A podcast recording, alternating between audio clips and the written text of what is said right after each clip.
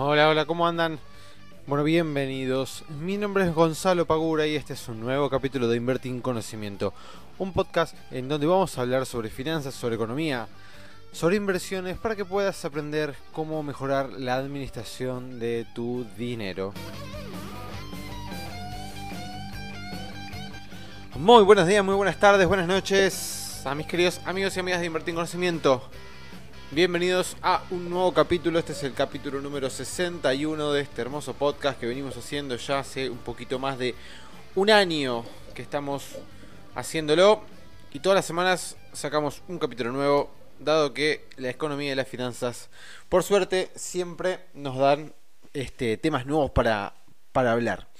Em, bueno, primero que nada quiero hacerles eh, un anuncio que me pone muy contento porque de vuelta abrimos una capacitación gratuita para cualquier persona que tenga ganas de aprender un poquito sobre, sobre cualquier tema que tenga que ver con la economía y las finanzas. En este caso vamos a estar hablando de tres sesgos cognitivos que no diría perjudican, pero sí este, condicionan nuestra toma de decisiones.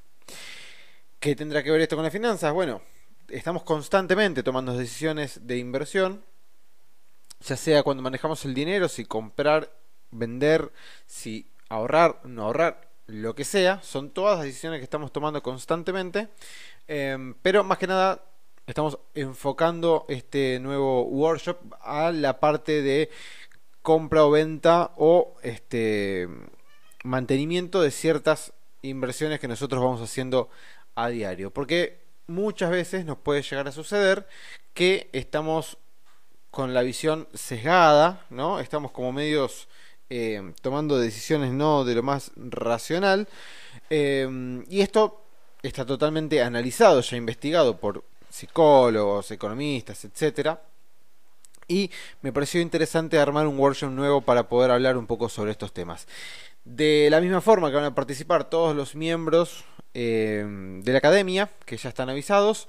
Lo quiero abrir para todas las personas para que puedan tener acceso, puedan este, conocernos, que, para que vean qué es lo que, lo que hacemos, a qué nos dedicamos y de paso ayudar un poquito a cualquier em, inversor que esté comenzando y se encuentre con algunas dificultades en el, en el proceso.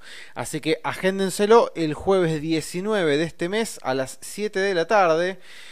Vamos a estar dictando este nuevo workshop que va a ser Em, online, ¿sí? Y en vivo. Así que anótenselo. Jueves 19 a las 19 horas vamos a estar haciendo el nuevo workshop en vivo. Si te querés anotar, si te querés suscribir, entra a nuestro perfil de Instagram, donde vas a encontrar el link para poder suscribirte y que nosotros después te mandemos el 19, el día 19, el, el link de acceso para que puedas presenciar el workshop de tres sesgos cognitivos que afectan a la toma de decisiones. Así que no te lo pierdas porque después desaparece, no va a estar más disponible, solamente lo van a poder ver aquellas personas que sean miembros de la academia. Como siempre, las inscripciones siguen abiertas, así que si tenés ganas de aprender y hacer algunos cursos de finanzas, tenés seis disponibles en nuestra academia. Eh, en nuestra página puedes encontrar toda la información de cada uno de los cursos. Bueno, dicho esto, Vamos a hablar un poco sobre economía. Seguimos con el tema de economía porque esta última semana, estas últimas dos semanas, si se quiere, estuvo todo bastante convulsionado a raíz, como ya sabemos, y lo hablamos un poquito la semana pasada, del coronavirus que está teniendo eh, a todas las personas preocupadas. Ya pasó la barrera de los 90.000 infectados y está en varios países. Acá en Argentina, en el día de ayer, se dio a conocer que está el primer infectado que vino de em, Italia, si no me equivoco, o de Barcelona. Eh, había, creo que había estado en Italia y vino de Barcelona, una cosa así había sido, que ya está en cuarentena, creo que lo van a tener cinco días en observación para ver cómo, cómo va este, evolucionando y están buscando todas las personas que viajaron con él también para este, ponerlas en cuarentena y poder evaluar. Así que ya llegó a Argentina, ayer fue un caso en Chile, también llegó a Brasil, en Estados Unidos se confirmó el primer, este, el primer infectado, así que es algo que como es novedoso, siempre que apareció alguna enfermedad este, epidémica, siempre hubo este tipo de eh, caídas en los mercados. ¿Por qué? Y bueno, ante el miedo, ante la duda, todo el mundo sale a este, agarrar el dinero que tiene y ponerlo o en algún activo más seguro, ya sea un bono, por ejemplo, de Estados Unidos, o si no directamente hacer caja y después ven de qué forma o en qué lugar lo pueden llegar a colocar. Porque tengamos en cuenta que los grandes inversores nunca van a quedarse con el dinero líquido, pero se fijan de salir de activos más volátiles, ¿sí? más que nada si teniendo en cuenta como por ejemplo Estados Unidos, que venía de un rally alcista de los más largos de su historia, eh, más que justificado agarrar el dinero que ya venían ganando y irse a algún que otro activo que tenga menor volatilidad, que le dé una tasa por lo menos mínima. Esta baja fue bastante importante, fue desde la crisis del 2008 la más eh, veloz en una sola semana, se perdió un 12% del mercado accionario de Estados Unidos, lo cual lo hizo de vuelta, como dije recién, desde el año 2008, que fue la crisis eh, crediticia, fue la baja más importante en una sola semana que tuvieron los índices. Este, esta caída frenó, en el caso del Standard Poor's 500, en los 2.857 puntos. Em, que fue, bueno, justamente un piso bastante marcado, si nosotros vemos el gráfico entre agosto y octubre del año pasado, había estado eh, tocando varias veces esos, esos precios el, aproximadamente, ¿no? osciló entre los 2.835 y los 2.856 puntos, así que hizo piso ahí, rebotó dos días consecutivos, que fue este en esta semana Ayer asustó bastante porque cayó de vuelta al mercado norteamericano casi un 3% y hoy cerraron los tres índices principales que tiene Estados Unidos en sus máximos diarios, dejando al Standard Poor's por encima de los 3.130 puntos. Em, esto no está nada dicho, digamos. Eh, ante una baja semejante, ante el miedo generalizado, etcétera, no podemos decir que listo, ya está, esto ya pasó, y empezar a festejar y abrir el champán haciendo este haciendo algún tipo de fiesta por este rebote. Es un rebote, es un rebote fuerte dado, dado una baja fuerte. Puede seguir subiendo, puede seguir subiendo. Pero hay que tomarlo con precaución, porque estos movimientos importantes con oscilaciones tan veloces, siempre hay que tomarlas con este, precaución y no pensar que ante el primer rebote que se da ya volvemos a la tendencia alcista y nada ha ocurrido. Esto no es siempre así. Entonces tengamos esto en cuenta, que veamos este rebote como lo que es, un simple rebote, y esperemos un poquito para ver si continuamos con la tendencia alcista o empezamos a ver una un posible cambio de tendencia en los mercados norteamericanos y obviamente en los mercados europeos que tuvieron una baja bastante, bastante importante también en todos los índices, tanto en Francia como en Alemania, como en España, como en Italia, todos los países que fueron afectados con el coronavirus han sufrido golpes fuertes en, su, este, en sus índices, en sus economías. Volviendo un poquito a lo que es Argentina, hoy tuvimos un canje bastante eh, importante eh, de deuda soberana. Vence este viernes el bono A2M2 que tenía una pérdida del 75%, lo cual hacía que si llegaba a pagar nos iba a dar una tasa bastante importante. Bueno, hoy se canjeó el em, casi el 67% del vencimiento, del vencimiento de este eh, bono siendo así colocando unos 48 mil millones de, pesos en Bonser y Levad. Esto hizo que bueno, se descomprimiera bastante el pago que tiene que hacer el Estado eh, para este viernes, que inicialmente era de 71 mil millones, bueno, va a tener que pagar eh, solamente 24 mil millones, lo cual es sensiblemente más bajo. ¿sí? Tengamos cuenta que el Tesoro lo que está tratando de hacer es seguir estirando los pagos, entonces bueno, o todos los bonos que están a punto de vencer te ofrece un canje voluntario, te dice, bueno, toma, yo te doy este bono con estas condiciones, vos aceptás o esperás a ver si realmente se va a pagar en fecha o no. Corres el riesgo, digamos, si no aceptás, de que te digan, mira, no lo vamos a pagar, lo vamos a pagar más adelante y a vos toda la ecuación que tenías hecha de este cobro de tu dinero no la vas a, a tener, vas a tener que ver hasta qué plazo te reperfilan eh, el bono que vos ya tenías. Pero por suerte hubo una licitación bastante interesante y este, los tenedores de este bono van a poder cobrarlo si es que no lo canjearon por, esto, por este serie de BAD que ofreció eh, desde la parte de, del Ministerio de, de Economía. Así que ese punto fue un punto a favor. Después tenemos nuestro Standard Poor's dado el rebote que se produce en los mercados internacionales también esto nos da un poquito de seguridad a nosotros y si nos fijamos la lista de los ADRs, tuvimos hoy miércoles un gran día teniendo las subas más importantes en Edenor subiendo casi un 10%, en el banco francés subiendo un 7% y Pampa Energía subiendo un 7,53%. El resto rondan aproximadamente entre el casi 3 y 5% de subas en todos los casos. Mercado Libre subió un 4,63, Galicia lo mismo, eh, Transportadoras del Sur casi un 5% y así sucesivamente. O sea que ayer que veníamos subiendo bastante bien, Estados Unidos cae y es muy difícil que si los índices norteamericanos se caigan, nosotros no eh, caigamos en consecuencia.